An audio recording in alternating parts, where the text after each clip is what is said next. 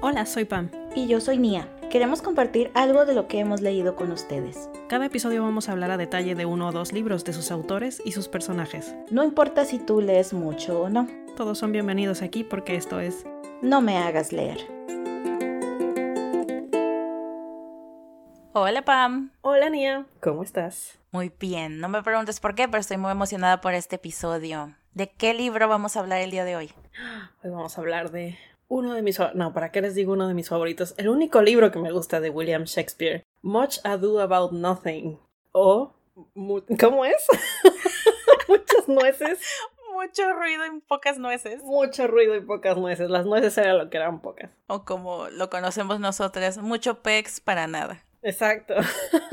para mí es una traducción más literal. Eso de las nueces ya es mucho... Es mucha creatividad. Exacto. Y se preguntarán, mi estimado invisible e imaginario público en mi cabeza, ¿por qué hablar de una obra teatral de la literatura clásica como Much Ado About Nothing? Como en cada episodio de este podcast, tenemos una historia personal que contar. Verán, aquí la señora llama de los libros spam. Yo solo la sigo y la admiro desde lejos. Para elegir este libro se juntaron varias cosas. Lo primero es que en nuestra bueno, en una de nuestras tantas conversaciones sobre qué leemos y muchas cosas otras que ni para qué, bueno, le confesé que me daba miedo leer a Shakespeare. Creo que a muchos nos pasa. Tanto por el lenguaje, porque pues es inglés originario y es el inglés antiguo, como porque yo pensaba que no le iba a entender la trama tenemos esta idea de Shakespeare que es algo tan complicado y como de gente muy inteligente. Pero pues Pam, en su inmensa sabiduría y paciencia, me sugirió leer Much Ado About Nothing. Porque pues primero es una comedia, es una obra ligera, es corta comparada con otras obras de Shakespeare y principalmente porque podía ver la obra en YouTube. Por otra parte, al mismo tiempo, pasa a suceder que descubrimos que ambas tenemos un crush con David Tennant. Más que nada porque amamos la serie de Good Omens. Más al respecto después. Y resulta que en YouTube puedes encontrar la puesta en escena grabada de Much Ado About Nothing con David Tennant, que es del 2011. Total, elegimos este libro, vi la obra y al mismo tiempo la seguía con el libro y lo terminé amando. Así que, para comenzar a conocer más sobre Much Ado About Nothing, Pam nos va a contar sobre el autor William Shakespeare. Sí, y esto es algo que me emocionó demasiado. Oigan, yo no sabía nada de William Shakespeare, ¿cómo es posible? Bueno, es que también sí es posible. Como dice Nia, a todos nos da un poco como de miedo leer William Shakespeare y no es por nada, porque escribe en un inglés súper complicado y la verdad yo leí Macbeth, Hamlet, Otelo, El Rey Lear y no les puedo decir de qué trata ninguna de las cuatro. Y eso que una, la Hamlet en específico, la leímos en la escuela, la diseccionó la maestra, a lo mucho sé lo que significa ser o no ser, pero más allá de eso no. Pero bueno, vamos a hablar un poco de Shakespeare y creo que lo vamos a entender un poco más todo en su contexto. Creo que no les tengo que decir que Shakespeare fue un poeta, dramaturgo y actor de la época del Renacimiento. Ahora, a pesar de su fama, los acontecimientos exactos de la vida de William Shakespeare son complicados de relatar porque los registros de esa época son difíciles de descifrar realmente. Los isabelinos, o bueno, las personas de la época desde el reinado de Isabel I en Inglaterra, por ahí de los 1558, hasta la muerte de Jacobo I en 1625, eran muy liberales con la caligrafía y los textos de esa época son sumamente difíciles de leer. Los cuadernos de caligrafía de esa época proponían hasta 20 maneras a menudo diferentes de escribir ciertas letras. Para complicar aún más la situación, los casos legales, que en muchas ocasiones son la única información que queda de William Shakespeare, solían usar escritura cortesana, que es una especie de latín clerical que se usó en el siglo XV solo en una parte del siglo XV, que, es donde estuvo vivo William Shakespeare. Justo. Podríamos estar aquí todo el día hablando de lo que es la escritura cortesana, pero les sugiero que googleen escritura cortesana en imágenes de Google y vean el tamaño de jeroglíficos que eran esos. en fin, ahí les vamos a dejar algunas imágenes en, en el sitio. Otro gran misterio es la pronunciación correcta de su nombre, o la escritura correcta, Creo que todos tenemos en mente cómo se escribe hoy en día, pero yo no sabía que esto puede no ser correcto. Hay historiadores que afirman que la primera A de su nombre es corta, como en la palabra Shaq en inglés. También existen seis firmas preservadas de su propia mano y ninguna coincide en la manera de cómo se deletrea el nombre. También hay mucha gente que dice que conoce a Shakespeare a través de sus textos, pero realmente escribió tantas cosas y tan variadas que, ¿qué tanto podemos decir que lo representan? La verdad. Incluso su fecha de nacimiento es una deducción. A partir de su fecha de bautizo, se deduce que nació el 23 de abril de 1564. Y además, dicen que murió exactamente el mismo día, 52 años después, lo cual a mí ya se me hace muy inverosímil. De hecho, es una suerte que los registros de bodas, bautizos, etc. en iglesias empezaran en 1558. Si no, no tendríamos esta información de su bautizo. Conveniente. De quien sí no se tiene fecha de, de su bautizo ni nada es de la esposa, Anne Hathaway, que era ocho años mayor. No, la actriz no se puso el nombre de la esposa de William Shakespeare, hasta donde yo sé. Solo coincide. De hecho, ni siquiera puede asegurarse que se llamara Anne. En el testamento de su padre aparece con un jeroglífico que más bien parece Agnes. En fin, Anne y Will se casaron en 1582, cuando él tenía 18 y ella 26, y no se sabe mucho de ella. De hecho, a mí se me hace raro esta configuración de edades para la época, pero no sé, no sé mucho de, de matrimonios de la época, del siglo XV. A todas esas dificultades se agregan que en su época se seguía el calendario juliano, no el gregoriano, que es el que seguimos nosotros. La diferencia es complicada de explicar, tiene que ver con lo que ahora sabemos de la duración exacta del año solar, pero se los resumo en que está atrasado como 13 días de nuestra fecha. Entonces, eso hace la exactitud de las fechas aún más complicada. A los 21 años, Shakespeare ya era padre de tres niños y vivían en pobreza, y no se sabe del tipo de relación que llevaba con Anne, ni si alguna vez realmente tuvieron una conexión o fue un matrimonio arreglado. Después viene un periodo de su vida que se llama Los Años Perdidos, de 1585 a 1592, en los que lo que sabemos de Shakespeare es básicamente lo que sabemos de Inglaterra en ese periodo, que la peste hacía que la tasa de mortalidad jamás fuera más baja que la de natalidad, y la esperanza de vida promedio hacía de Londres una ciudad peligrosa y juvenil al mismo tiempo. Los historiadores se vuelven locos por saber qué pasó en estos años porque definen cómo fue a parar a Londres Shakespeare y no se sabe si se fue solo o con su familia. Por eso les digo que no se sabe si tenían una conexión real, porque se sabe de las amistades y enemistades de Shakespeare, pero ya no de su esposa. Y bueno, la fecha de inicio de su carrera como dramaturgo dicen que es 1590, aunque de nuevo, nadie está seguro y no saben cuál fue su primera obra realmente. Otro dato curioso es que, como mencioné, Shakespeare también fue y nunca dejó de ser actor. Se reservaba papeles en sus obras, aunque nunca el principal. No se sabe exactamente cuáles en todas las obras, aunque se le atribuye haber representado el espectro de Hamlet. Ahora, quizás se están preguntando por qué me metí tanto en exactitudes y cosas, y es que estuve leyendo un libro sobre la vida de Shakespeare por Bill Bryson, les voy a dejar la bibliografía en el sitio, y quedé un poco fascinada por lo mucho que los historiadores le han invertido a saber sobre la vida de Shakespeare. De hecho, el mismo autor de este libro que les menciono reconoce que más que figura histórica, Shakespeare se ha vuelto algo más como una obsesión. En fin, ya empecé a sonar obsesionada yo también, la verdad. De hecho, le decía a Nia que me sentí como el meme ese del señor que está parado enfrente de los papeles y los hilos rojos en el pizarrón y así como inventándose teorías de conspiración porque ahora resulta que Shakespeare a lo mejor era gay o mujer o no saben, entonces ya me estaba volviendo loca. Les voy a dejar más información en el sitio y mejor hablemos ya del libro. En resumen, va a estar un poco difícil porque esta es una obra de teatro, es una comedia de enredos. Así que intenté ser lo más conciso posible, pero no se preocupen si tienen que escuchar esta parte varias veces. Entonces, ¿de qué trata? En breve, Much Ado About Nothing. La historia trata de Beatriz, la sobrina del gobernador Leonato, a quien no le preocupa casarse y tiene una riña con Benedict, un noble soldado en la compañía del príncipe Pedro. El príncipe Pedro y su compañía llegan como invitados a casa de Leonato, donde el conde Claudio se enamora a primera vista de Hero. Sí, como héroe en inglés, Hero. sí. La hija del gobernador. Y se comprometen para casarse en unos días. Por otra parte, el príncipe Pedro confabula con los demás para que Benedict piense que Beatriz está enamorada de él y que a su vez Beatriz piense que él está enamorado de ella. Y también, al mismo tiempo, John, el hermano bastardo de Pedro, a quien este desprecia y pues solo porque es malo, porque tiene envidia. es una comedia, no es muy complicada. Sí. Planea engañar a Claudio haciéndole pensar que Boraquio, pues como dice mi madre, tuvo sus quehaceres con Giro. Entonces, ¿cómo se resuelve todo esto? Si quieren saber, los invitamos a leerlo.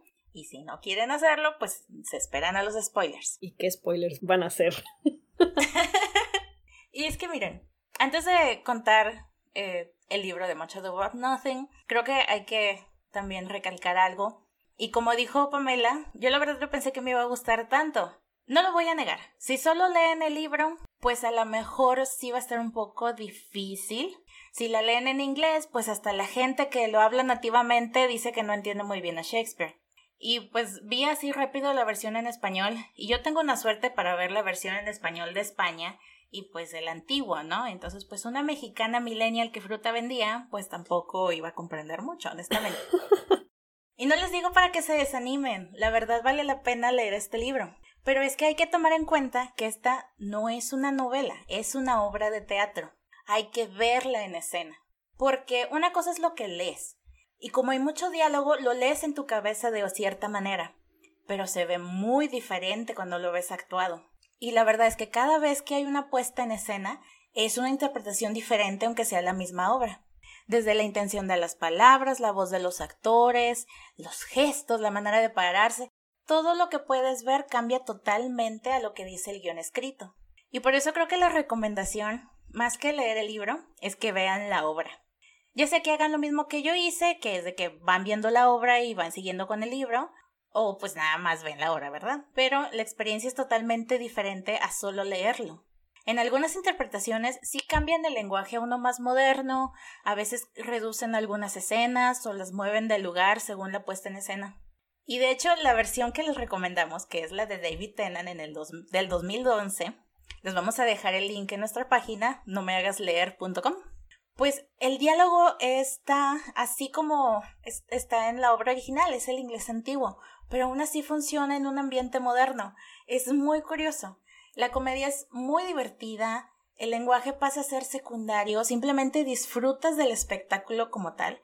Y la verdad la entiendes a la historia. Tampoco es que necesitas estar así con dos, tres diccionarios, ¿verdad? No, la verdad es que son tan buenos los actores que te hacen disfrutarla, a pesar de que la verdad la mitad de lo que están diciendo a lo mejor no estás entendiendo qué dicen. Les recuerdo David Tennant, eh, fue el, no me acuerdo qué número de Doctor Who, eh, fue un Doctor Who, Anthony Crowley en Good Omens, y la Beatriz es Catherine Tate, también muy famosa, creo que también estuvo en Doctor Who, pero creo que el papel por el que más rápido la van a reconocer es porque fue Nelly en The Office.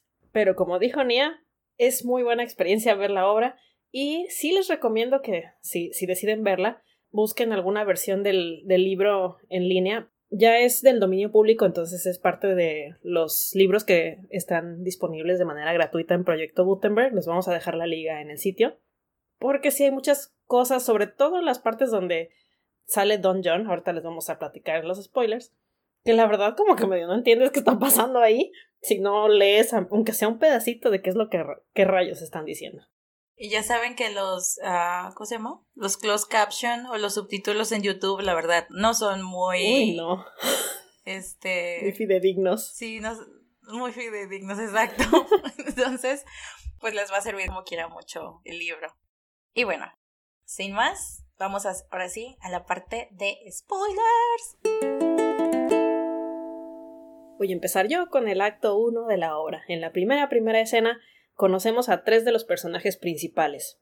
Leonato, que es el gobernador de Messina, Hiro, que es la hija de Leonato, y Beatriz, que es prima de Hiro. Un mensajero llega a avisar la llegada del príncipe de Aragón, don Pedro. Don Pedro llega con su séquito, y esto incluye a Lord Benedict y Lord Claudio. Beatriz no pierde tiempo y de inmediato habla de lo mucho que le desagrada a Benedict, y Leonato le aclara al mensajero que, como contexto, que Benedict y Beatriz nunca se han llevado bien, y que siempre se pelean cuando se encuentran. De hecho, al entrar en escena, Benedict se refiere a Beatriz como My dear Lady Disdain o mi querida dama del desprecio. Y en esta su primera pelea en escena, aprendemos ya de por sí bastante de ellas. Ambos dicen que primero muertos que casados. Detestan la idea del romance casi tanto como dicen que se detestan entre ellos. Después viene un intercambio primero entre Claudio y Benedict y luego integran a don Pedro, donde Claudio habla del amor que siente por Hiro después de haberla visto por segunda vez, porque ya la había visto antes, pero como que las cosas de la guerra lo tenían así como distraído, y ahora que la vio, se dio cuenta que el amor y no sé qué. Aquí hay uno de mis diálogos favoritos de la obra, porque Claudio le está diciendo a Benedict que si el mundo puede comprar una joya como ella. Y Benedict, sí, y un estuche donde la pongas. Tanto es su desprecio por el, por el amor y el matrimonio. De hecho, aquí brevemente Benedict dice que Hiro no se le hace bonita, le parece más bonita a Beatriz, pero como que se pasa muy rápido esa, esa línea. Nadie le pone atención. Cuando llega don Pedro, Benedict sigue hablando de que va a morir como un solterón y se retira un poco molesto entre las burlas de sus compañeros. Don Pedro entonces habla con Claudio y decide que va a dejar que Claudio se quede con Hiro, pues era como el plan que don Pedro se casara con Hiro, porque es el de más alto rango y ella es la única heredera de Leonato. Pero don Pedro antepone el amor de Claudio a formalidades, aunque aquí empiezan las tonterías. Don Pedro dice que va a actuar como Claudio en una fiesta de disfraces y que va a conquistar él a Giro en su nombre. ¿Por qué es esto necesario? No sé.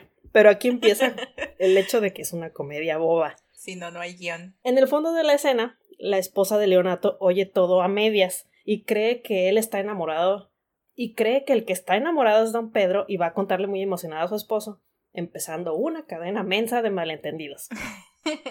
Obviamente están emocionados porque don Pedro quiere casarse con su hija. Y aquí una pequeña nota. En la puesta en escena que vimos, es la esposa la que hace esto. Pero en el libro es Antonio, el hermano de Leonato. Este personaje se lo ahorraron en la puesta en escena y sus líneas realmente se las dieron a la esposa de, de Leonato. En otra parte de la casa, el hermano de don Pedro, don John, está hablando con Conrad, uno de los oficiales de su compañía, básicamente diciendo que es malo, que le gusta ser malo, y si tuviera un bigote largo se lo estaría rizando, vaya. Y Boraquio, otro oficial de la compañía, llega a decirle a Claudio que quiere casarse con Hiro. Ay, perdón. Llega a decirle que Claudio quiere casarse con Hiro.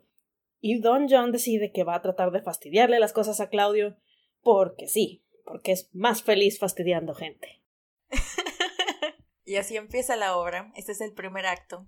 El acto 2 es ya antes de la cena y baile, fiesta y todo que Leonato había organizado para la compañía del príncipe Pedro. Está el gobernador con su hermano Antonio, o como dijo Pamela en la obra que les recomendamos es su esposa Imogen. Con Hiro y Beatriz se encuentran hablando pues de sus invitados, ¿no? Pues ahí chismeando a gusto. Beatriz comienza a hablar mal de Benedict, obviamente, y Leonato le recrimina que con esa boca nunca conseguiría marido. Pero Beatriz continúa porque, pues está agradecida con Dios de que no le, aún no le ha enviado un marido, especialmente uno con barba, y esto es importante para después. Leonato lo ignora básicamente y, ay, bueno, ya, le recuerda a su hija que debe decir que sí a la propuesta del príncipe. Y pues ya, comienza la cena y el baile con máscaras. Pedro, como le había dicho Claudio, se lleva a Hiro a hablar a solas.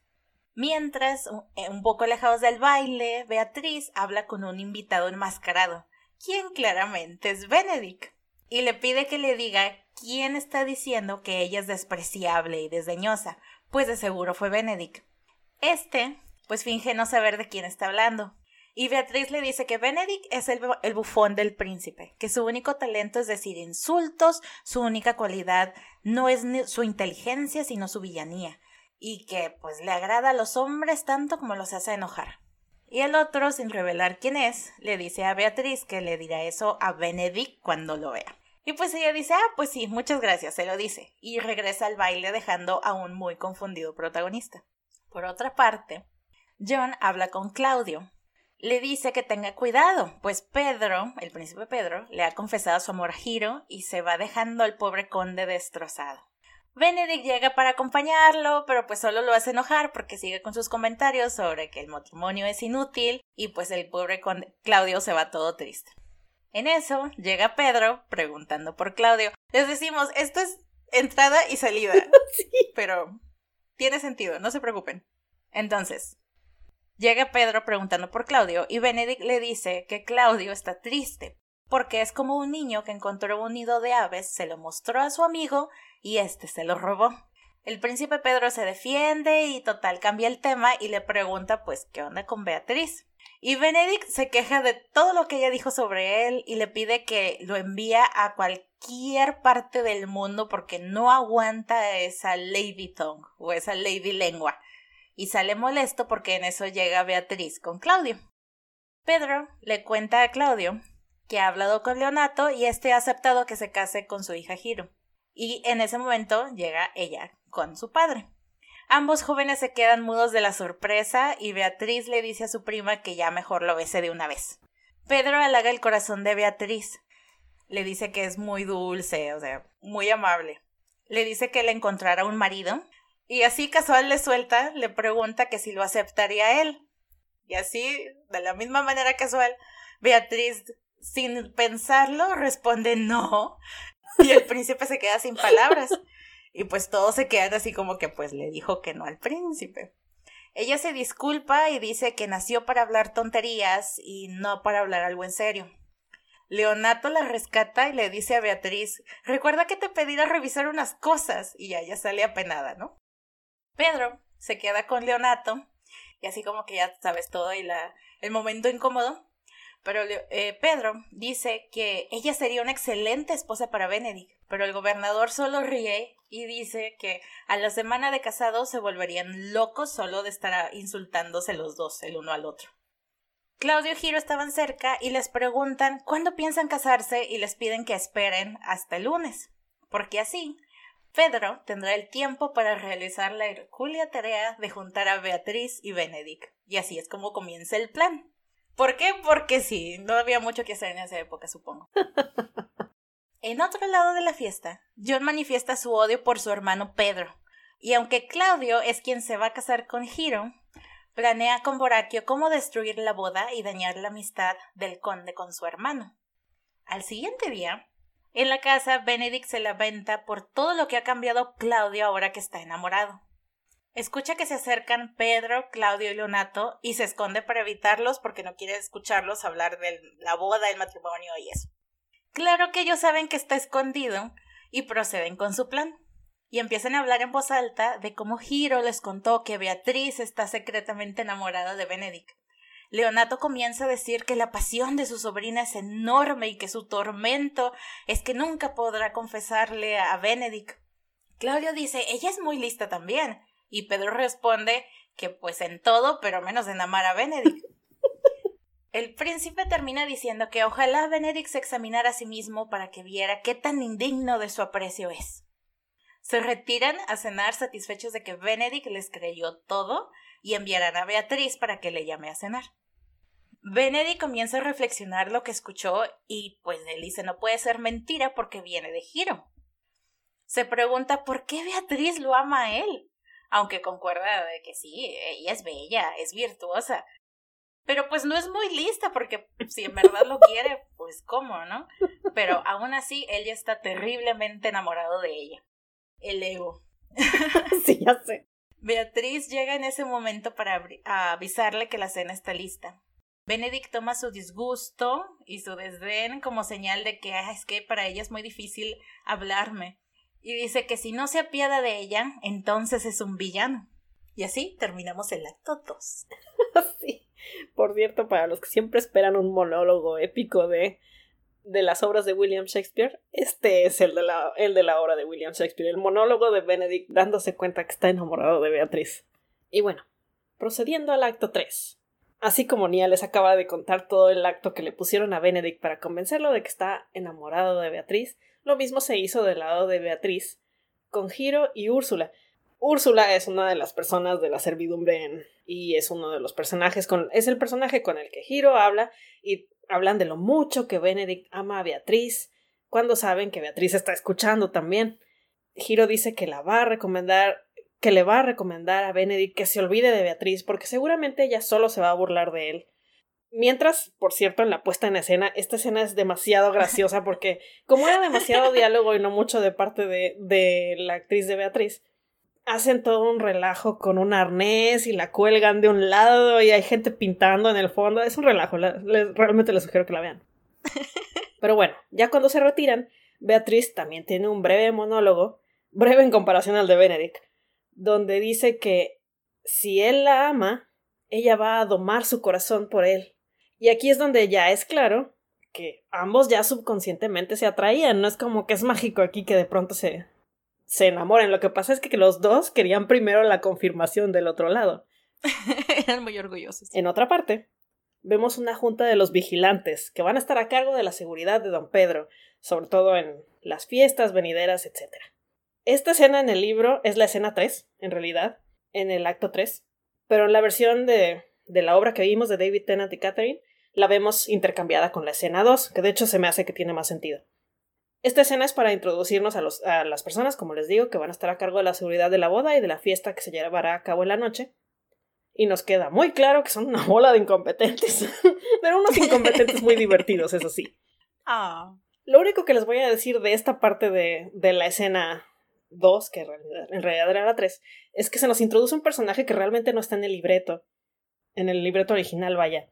Es un personaje de la, de la compañía de los vigilantes que habla español y pues nada más así como que dice un par de frasecillas en español todo mal hablado. Esto es importante para algo que va a, pasar más adelante. Es un chiste que se inventaron para esta puesta en escena.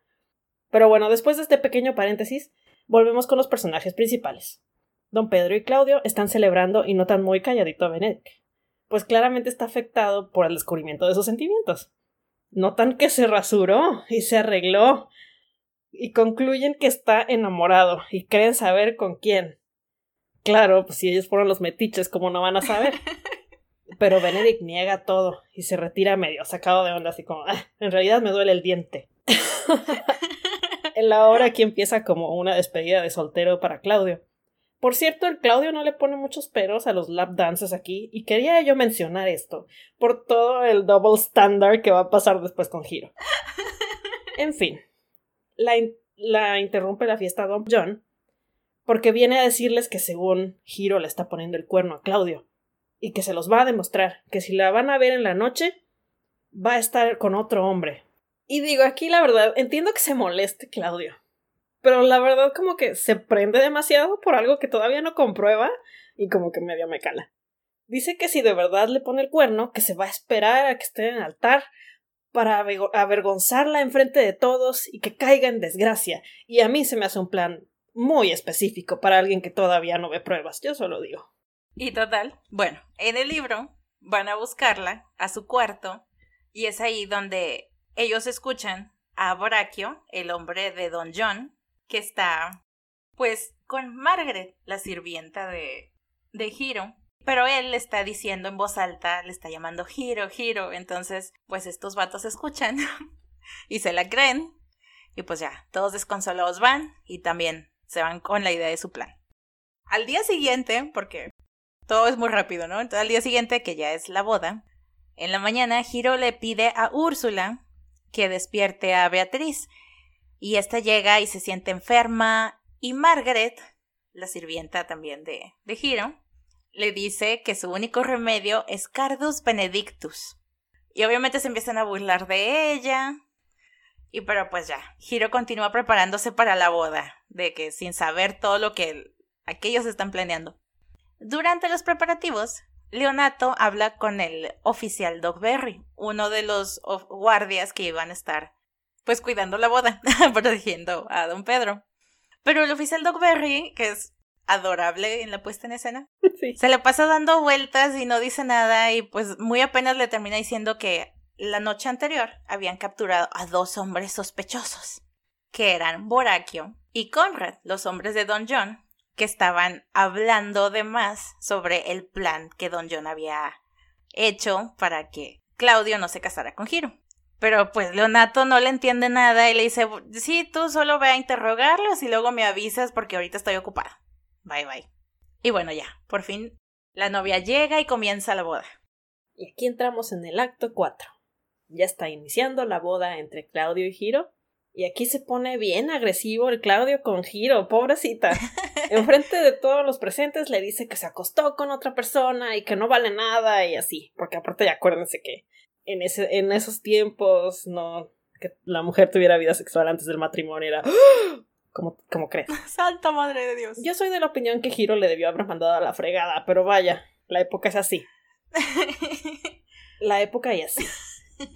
El caso es que la atacan tanto que se desmaya y Beatriz está, obvio, súper preocupada por ella, está ahí pues llorando. Y bueno, ya todos se van, se, se va se va Claudio, se va Don Pedro, se van todos los invitados, quedan nada más Leonato, Giro, que está desmayada, Beatriz, el fraile que los iba a casar a Claudio y a Giro, y Benedict. El papá, Leonato, está súper enojado, pero ya eventualmente le convencen de que Giro realmente no hizo nada malo. No sé, Giro le, le, dice que, pues no, que ella no ha hecho nada, que no sabe de dónde salió esto y pues no tienen realmente pruebas. Y por cierto, qué feo el vato de no creerle a su hija. y, sí, estos tipos, pero bueno, de Ya nuevo, sé. la época y así. De hecho, el que lo convence es el fraile que los iba a casar, porque, hombre, Uy. pero bueno, al fraile sí le cree al menos. El fraile hace un plan ridículo de que finjan la muerte de Hiro. Sí, no, no hay guion. Muerte por vergüenza, supongo. que porque solo así la va a valorar Claudio y va a perdonar sus pecados. Me voy a cansar de decir la época, cielos. Benedict está de su lado y dice que, que va a guardar el secreto junto con ellos. Y bueno, el fraile le dice a Hiro que sea paciente y que, que muera para vivir y ser perdonada. Y todos se van. todos, menos Beatriz y Benedict, que tienen una de las mejores escenas de esta puesta en escena, donde Benedict le dice que él les cree a ellas y que lamenta mucho su dolor. Y claro, la conversación toma un giro aquí drástico cuando Benedict le dice uno de mis diálogos favoritos de toda la obra, y además se lo dice así como medio gritado y medio fuera de, de, de contexto. De tono. Y primero se los voy a leer en inglés. I do love nothing in the world so well as you. It's not that strange. Que amo, no amo nada en el mundo como te amo a ti. ¿No es extraño eso? y Beatriz, bueno, trata de negar que ella lo ama también por puro orgullo, porque a este punto es claro que el orgullo de ella es mucho más grande que el de él. Pero eventualmente es claro que se aman el uno al otro y él le dice que haría lo que fuera por ella. Y aquí la escena se torna un tanto sombría así de sopetón, porque Beatriz le pide que mate a Claudio. Debo confesar que llegando aquí es- dije, no, otro Hamlet, no. Pero tranquilos, el malentendido no llega a nada fatalista. Benedict dice que no puede hacer esto y tienen una pequeña pelea que es más que nada Beatriz quejándose de la injusticia contra su prima, que la verdad sí fue una injusticia, así que no la culpo. Al final, Benedict le declara que lo va a retar en su nombre. No sé a qué se refiere con esto, si sí accede a que lo va a matar o nada más es reto, y que él tendrá que rendirle cuentas a él por haberle hecho eso a su prima. El cambio de escena nos lleva a una prisión. ya sé, drástico.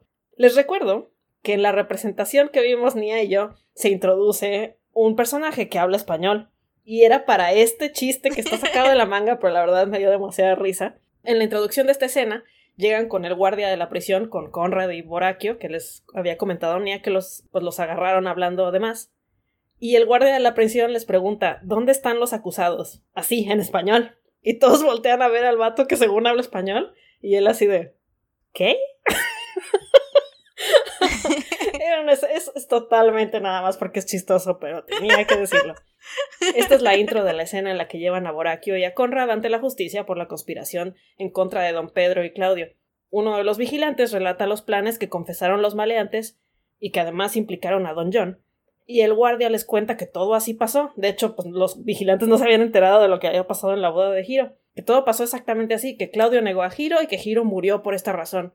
Claro que Boraquio y Conrad cuando oyen que Hiro murió medio caen en cuenta que esto se le salió de las manos y pues que fue más grave de lo que habían anticipado. Y el acto 5. Ahora sí, ya estamos llegando a la conclusión. Sí. Entonces, fuera de la prisión, Antonio, el hermano de Leonato, o en la obra de teatro es la esposa, le dice que está hablando con Leonato porque le preocupa que está aún muy triste por lo que pasó con Hiro. Y Leonato, él empieza a decir que jura que Claudio y el príncipe pagarán por haber deshonrado a su hija. Y en eso llegan Pedro y Claudio. Pues llegan para hablar con él o... Pues no sé. Total, empiezan a... de palabras, empiezan a recriminar. Leonato les dice que ellos mataron a su hija siguiendo el plan del fraile. Pero Pedro no acepta nada. Entonces Leonato se va disgustado y en eso llega Benedict, quien pide hablar en privado con Claudio. Y es entonces cuando lo reta un duelo. Lo acusa de matar a una dulce dama y le dice que tiene que pagar. Pedro los interrumpe y con Claudio se empiezan a burla- a burlar de que ahora Benedict es quien ha cambiado. Pero él solo agradece su compañía al príncipe y renuncia a su puesto. Le avisa que John ha huido de Messina, reafirma otra vez que ellos dos han matado a una dama inocente y le recuerda a Claudio que se verán pronto. Momentos después, Doug Berry, el oficial o el guardia, llega con los dos sospechosos que arrestó antes de la boda, con Boraquio y Conrad. Boraquio les confiesa a Claudio y a Pedro que fue él con Margaret a quien escucharon realmente la noche antes de la boda. Y que sí, él estaba diciendo el nombre de Hiro para que ellos creyeran que ella lo, estaba engañando. Y pues ahora que siente la culpa de la muerte de Hiro, tiene que contar su villanía y la de John. Claudio comienza a sentirse culpable por la falsa acusación de Hiro. Y en eso llega Leonato y confronta a Borachio, quien acepta de nuevo su culpa y les dice que Margaret no tuvo nada que ver en lo que pasó. Leonato les dice a Pedro y a Claudio que su venganza estará satisfecha si Claudio se casa con la hija de Antonio, de su hermano o de su otra sobrina, quien es una copia de Giro. Pues es una comedia, claro que funciona. Entonces ellos aceptan. Momentos después, en, en la casa de Leonato, todavía en otra parte, Benedict le pide a Margaret, la sirvienta de Giro, que le ayude a escribir un soneto para Beatriz, porque no puede rimar, no le sale. La sirvienta se lamenta que no hay quien le escriba un poema alabando su belleza. Y entonces Benedict le dice que no hay hombre que pueda hacerlo, pero aún así ella se lo merece y le halaga que tenga una agudeza para hablar. Pero pues le vuelve a pedir que por favor llame a Beatriz y en eso pues Margaret lo deja solo. Y pues se queda intentando rimar porque no puede, no se le ocurre qué. Y entonces dice en voz alta que si Beatriz iría con él cuando él la llamara. Y en ese momento entra ella y le dice que sí, también me iría si me lo pidieras. Y pues ella le dice, bueno, pero antes de que me digas que me vaya, quiero saber qué ha pasado contigo y con Claudio. Benedict le cuenta que solo han hablado, que ya lo retó y que pronto tiene que escuchar la respuesta del otro. Ambos se preguntan mutuamente, así en un giro medio inesperado, bueno, ¿qué fue lo que te enamoró de mí, no? Se empiezan ahí a coquetearse, se empiezan a hablar por primera vez sin insultos. Él le pregunta en un momento cómo está su prima, y ella responde que muy enferma, y que ella también. Úrsula los interrumpe y les pide que vayan con Leonato para conocer la noticia, pues ya han probado la inocencia de Giro. Beatriz le pide a Benedict que la acompañe con su tío, y él responde, es una de mis frases favoritas, y él le dice, yo viviría en tu corazón, moriría en tu regazo y sería sepultado en tus ojos. Y sí, claro que por supuesto voy contigo con Entonces, como al día siguiente en casa de Leonato, siguiendo el plan que tenían del fraile, Leonato, Benedict y el fraile pues están ahí platicando antes de la segunda supuesta boda, de que ya todo se haya aclarado. Benedict le confiesa a Leonato que su sobrina le favorece y que pues él también la favorece de alguna manera, ¿no? Le pide ayuda a él y al fraile para que los case, Leonato acepta y en eso llegan el príncipe Pedro y Claudio. Y después detrás de ellos llega Giro, Beatriz y Margaret con el rostro, el rostro cubierto. Leonato dice que la mujer con la que se casará no va a mostrar su cara hasta que se haya casado con Claudio. Y justo cuando van a decir sus votos, Hiro no espera y descubre su rostro, clamando que la Hiro que fue insultada fue la que, en, la que en verdad murió. El fraile interviene diciendo que no se preocupen, ya porque Pedro y Claudia se están ahí como que alterando. Les dice, todo se los voy a revelar, pero vamos a continuar con la ceremonia. En eso, en la ceremonia de matrimonio más corta que he visto en una obra, Benedict pregunta quién es Beatriz y ella descubre su rostro. Él le pregunta si lo ama, pero ella le responde que no, al menos no más de lo normal, porque pues están enfrente de todos, ¿no? Él dice que entonces Pedro y Claudio fueron engañados, pero Beatriz le pregunta, no, eh, eras tú quien me amaba a mí. Y él responde, pues no más de lo normal. Entonces, pues ahí empiezan los metiches a meterse. Claudio revela que Benedict tiene un soneto dirigido a Beatriz y se lo saca del bolsillo, y Hiro también toma una carta que Beatriz le había escrito a Benedict y se las intercambia, ¿no? Y pues después de leerlas cada quien en silencio, Benedict dice que tomará su mano por piedad y él responde que aceptará de mala gana porque escuchó que él estaba muriendo. Y pues Benedict se cansa de escucharla y total le da un beso, ya por fin. Entonces en eso él y Claudio hacen las paces y proponen tener un baile por sus nupcias. Un mensajero llega y le dice al príncipe que sus hombres han traído de vuelta a su hermano John. Pero Benedict le dice que no piense en él esta mañana y regresan a la celebración. Y ya, tienen un baile que es propio del, del guion original, que tienen que tener un baile al final de la comedia. Con la canción más prendida de Hey Noni Noni. Ajá. Este episodio va a tener muchos links, esperemos que les agrade también. Se los vamos a buscar y se los ponemos ahí para que escuchen la versión de Noni Noni. Sí, pero por mientras hemos finalizado los spoilers.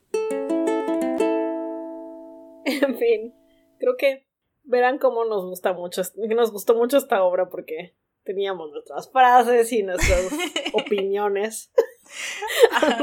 opiniones así esparcidas durante los spoilers.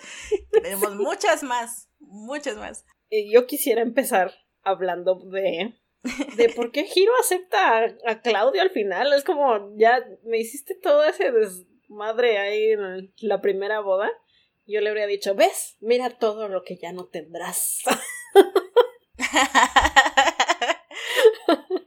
Porque si no, no hay guion. Sí, ya sé. Todos los finales felices y así. La verdad, yo hace mucho que no me gustaba, ahora sí que una comedia romántica. Y sí había visto así de esas películas que de repente como películas jalmarqueras, ese tipo de versiones de esta.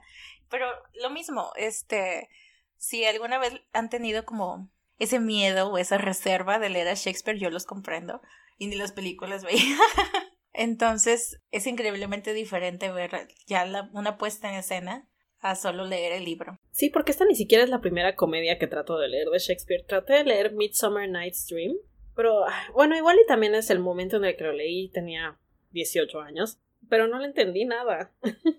pero esta sí se las recomiendo y se las recomiendo que la vean y la lean al mismo tiempo. Si es que la, si es que lo hacen, si no, pues nosotras ya les dijimos bastante. sí, y de nuevo, una disculpa, intentamos ser concisas, pero es que es, es mucho diálogo. Contar diálogo es aún más difícil que simplemente contar como una novela normal o situaciones, no sé. Es un fue un reto para nosotros. Pues con sucesos. Exacto. Prometemos mejorar para la próxima, que si es obra de teatro o algo muy cargado en diálogo. Sí, es que era un o les contamos parte del diálogo o les contamos todas las escenas como llegaron, platicaron y se fueron. y en verdad y quitamos muchas cosas, muchas frases buenísimas. Algo que, que, que tú me hiciste notar es que Benedict tiene mucho monólogo. Sí. Pero Beatriz tiene mucho diálogo con otros personajes. No sé, bueno, tú sabrás si es muy común en las obras de Shakespeare, pero aún así creo que resalta mucho de que pues ella es protagonista, o sea, es un intercambio, sobre todo con su tío Leonato, y saca unas frases que las tuve que buscar porque no tenían sentido, así nomás como que leerlas literalmente.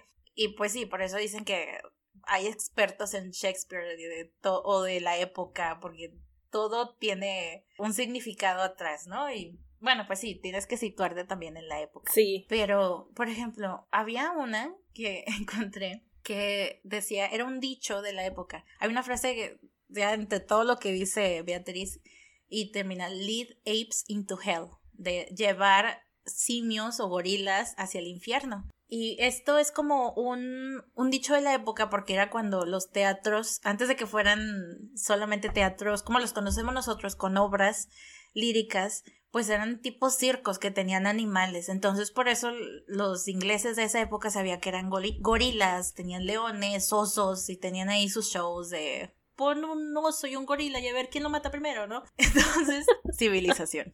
Entonces, era un. Ellos tenían como ya esta idea de que los apes o los gorilas eran como muy sexuales. y esto era como una tirada de que decían que los hombres solteros, eh, si no se casan, solamente piensan en sexo todo el tiempo. Entonces esto es culpa de las mujeres solteras. Claro. Entonces por eso de que estas, las mujeres son las que están llevando a los gorilas, que son los hombres que no se han casado, hacia el infierno. O sea, hay frases así. Pueden encontrar blogs y artículos de solamente una pieza de diálogo. Sí, es lo, es lo, es lo interesante realmente ahora que lo veo de, de Shakespeare. No solo todo alrededor de él, porque todo el contexto histórico alrededor de Shakespeare es fascinante. Y aparte todo lo que, lo que trajo al mundo con, no solo con sus obras, sino con todos los diálogos que, que escribía, los, las frases de las obras. Otra cosa que menciona Nia es que sus personajes femeninos son pues muy adelantados a la época porque son fuertes, son, son personajes femeninos realmente fuertes. Que sí, al final todos los personajes femeninos se casan o se establecen, ¿no? Eso sí, tampoco le vamos a dar todo el crédito full, pero vaya, para la época, ya, ya dije mil veces para la época o por la época en el episodio de hoy, pero vaya, siglo XV. Alguien que las cuente y nos diga. sí. Fíjate que, bueno, un poquito haciendo un, un puente hacia mi escena favorita. No puedo dejar de no hablar de ella. ya, ya te había contado que me encantó. Mi momento favorito de toda la obra es la escena 2 del acto 5. Es de hecho esta, este momento en donde Benedict no puede escribir un soneto para Beatriz porque no puede. Y está hablando un poco con Margaret y después llega Beatriz. Y todo esto pasa antes del desenlace de la boda. Ese es mi momento favorito porque... Primero porque comienza con el protagonista, Benedict, que no puede rimar. Y es un detalle muy pequeño, pero me gusta que no sea el típico protagonista que puede hacer todo y le sale bien. Yo creo que incluso para otras obras de la época es raro ver a un héroe, por así decirlo, el protagonista con defectos o con defectos así tan pues tan mensos. Entonces me gusta eso. Segundo, porque ves a Benedict interactuando con otra mujer que no es la protagonista. En este caso, Margaret, la sirvienta de Hiro. Y también le dice un halago. Le dice que es tan bonita que nadie podría escribir un soneto para ella. Pero también le, le halaga su agudeza para hablar es, con sus palabras. Y pues creo que le termina diciendo así algo como que es tan lista como un hombre. Pero bueno, como dice Pamela, es la época, es otra cultura. Baby steps, baby steps. Ahí va, ahí va. Igual se le reconoce el avance al, al Shakespeare. Exacto. Pero es que esta no es una interacción en donde el protagonista quiera engañarla o seducirla, simplemente se lo dice. O sea, es muy de que, ay, no, o sea, eres muy bonita, ¿no? Y ya, bye, de que por favor llama a Beatriz, a la que realmente quiero. Entonces es una interacción muy simple y sencilla que rara vez vemos en libros o en películas, yo creo más que nada, donde el protagonista lo ves que tiene relaciones normales o interacciones normales con otras mujeres. Sí, tienes razón. Muchas veces los protagonistas, los que se van a enamorar, ya parece que nada más deja de existir el resto del mundo. Y supongo que es un contexto así como, ay, es que nada más existen ellos dos, pero pues igual tienes vida. Puedes interactuar con otros seres humanos. Exacto, o sea, solo hablan con la protagonista y con la mamá. Y ya, no los ves hablar con otras mujeres. o la villana, si hay, ¿no? La que se quiere meter en la relación. Ay, sí. Y bueno. la tercera razón por la que adoro esta escena es porque yo no entiendo cómo este balance es hasta inconsecuente para la trama pero al mismo tiempo es muy poderosa. O sea, si estás leyendo el libro y te saltas esa parte, esa escena, o si la quitan de la obra de teatro, la estructura de la obra seguiría igual.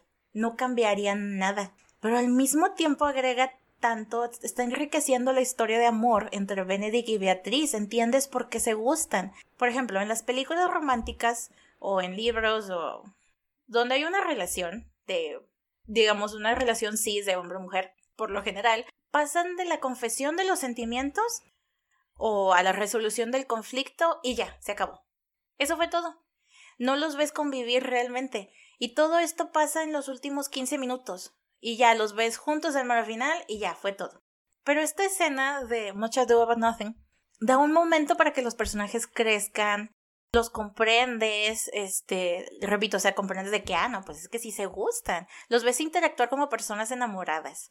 Y e, son ellos mismos, o sea, porque todavía se están hablando como que de esta manera juguetona, pero no son propiamente insultos. Y de hecho, él le pregunta por su prima, no solo por ella. O sea, no saben qué diferencia esto hace. O sea, está interesado en la vida de Beatriz, en su familia, no solo en ella como pareja.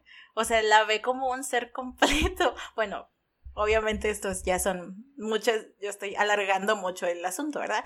Pero es, es muy interesante y de hecho Benedict le, le dice que ambos son muy inteligentes para cortejar a alguien pacíficamente. O sea, está reconociendo que ella también es inteligente y que pues su relación es diferente a la de los demás y aún así la acepta. Y pues como ya les dije cuando estaba contando la parte de los spoilers, la frase que dice Benedict es tan bonita, es, ya es mi frase de amor. y se los vuelvo a decir, de cuando ella le pide que lo acompañe con su tío y él dice que él viviría en su corazón, moriría en su regazo y sería sepultado en sus ojos. es como que, ah. y que yo, ay.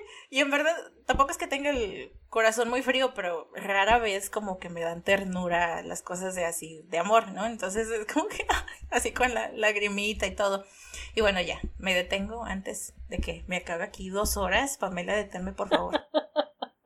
Pero es que es que cierto, hemos sido bombardeados con tantas historias que esperan que creamos que se vieron y se gustaron y se casaron, que ver una historia que se desarrolla de manera orgánica como esta, como si fueran dos personas, seres humanos, que ya se conocían, que ya tenían algún tipo de interacción, que y, y que nada más necesitaban el último empujón para que ellos se dieran cuenta que estaban dándole vueltas a algo que era inevitable. Siento que esa es esa frase que dices no te hubiera llegado tanto si se hubieran visto, se hubieran enamorado y se lo hubiera dicho. Es que se la dijo después de todo este desarrollo de personaje importante. Porque eso es lo que hace esta escena, desarrolla los personajes, como dices, no desarrolla la historia ni da nada a la trama, solo desarrolla los personajes. Sí, exacto. Repito, yo no he leído Romeo y Julieta, no se me antoja mucho, pero de hecho una de las críticas que, que escucho más comúnmente sobre esa obra es que dicen, o sea, se enamoraron un día, siguiente se casaron y el tercero se murieron. O sea, que, ¿what? Son relaciones así como que relámpago muy como modernas. Bueno, no sé si modernas, pero muy del entretenimiento. Muy Twilight. no, o sea, hay niveles. Ya sé que le tiramos mucho a Twilight. Lo siento a los que escuchan y que sí les gustó Twilight. Insisto, los, los gustos de cada quien. Yo los comprendo, pero sí. Ahorita me recordaste, me recordaste un meme que me, que me mandó un amigo hace unos días. Sí, Carlos, tú. que, que era así como una conversación entre dos personas, ¿no? Quiero una historia como la de Romeo y Julieta. dice, llena de muertos, no romántica. ¿Que solo dure siete días? No, es que mejor léela. me destruyó. sí. Que por cierto, eso es lo que nunca me ha gustado de las tragedias de Shakespeare. Porque les digo, yo antes solamente básicamente había leído tragedias. No Romeo y Julieta, de hecho, yo no la leí. Pero todos se mueren, todos, todos se mueren. Y se mueren por malentendidos estúpidos como en Mochadú. No es como que sean así más pensados los malentendidos, son malentendidos de esa talla, pero no ridículos en teoría. Entonces por eso me, tomé, me costaba trabajo tomarlos en serio. Y aparte todos los diálogos, pues no les entendía mucho. Solo entendía que de pronto era de que, ay, sí, le dije que iba a estar ahí y no estaba, y yo, y en realidad estaba ahí, entonces le dije a este cuate que como no estaba ahí, este, seguramente lo había engañado y no sé qué, y se suicidó. Y yo, ¿what? Realmente tienen, pues como estos, ¿no? De que voy y la voy a conquistar en tu nombre, yo, don Pedro, porque pues no puedes ir tú y decirle directamente. Y, y por eso es que se hacen malentendidos estúpidos. Pero esto es una comedia, entonces se entiende, sí. Digo, si hay gente que soporta las películas de Adam Sandler, pues ténganle paciencia a esta obra, vaya, es vieja.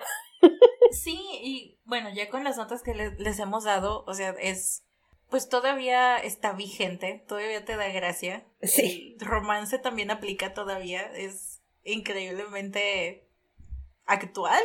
No, diré actual, no moderna, ya no sé cuál es la diferencia, pero sí, denle la oportunidad. Y ya para ir cerrando, les voy a, dejar también el link a una página. Yo no la conocía, si hay chavitos, si hay chavitos, bueno, si hay gente más joven que, bueno, la verdad no voy a decir mi edad, Spark Notes, de sparknotes.com, es de hecho una página de Barnes Noble, la librería de Estados Unidos.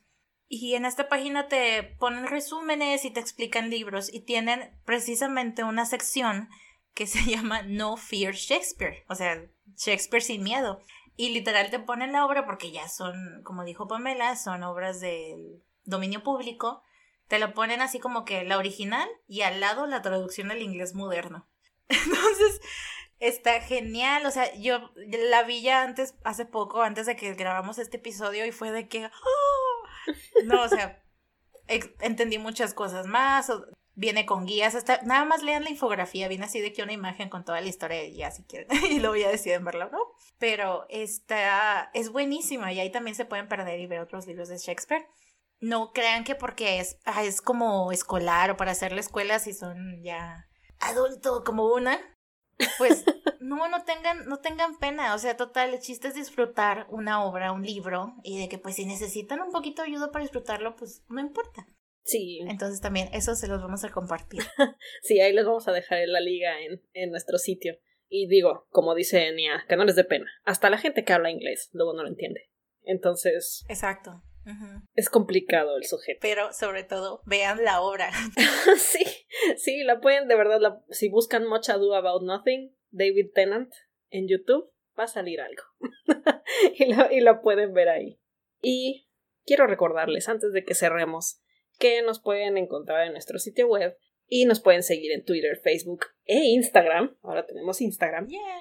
Y si les gusta nuestro contenido, les pedimos que le den like, que nos comenten algo o que lo compartan con más personas para que sigamos haciendo más contenido para ustedes. Y si, si aún no están convencidos de ver la obra, vean la obra. pues al menos ya no tienen que leerla, ya se las contamos, visítanos, síganos. Gracias, Pam. Gracias, Nia, y gracias a todos por escuchar. No me hagas leer es una producción independiente de Estefanía Cortés y Pamela Rodríguez. Visita en nomehagasleer.com o síguenos en Twitter en No me hagas leer.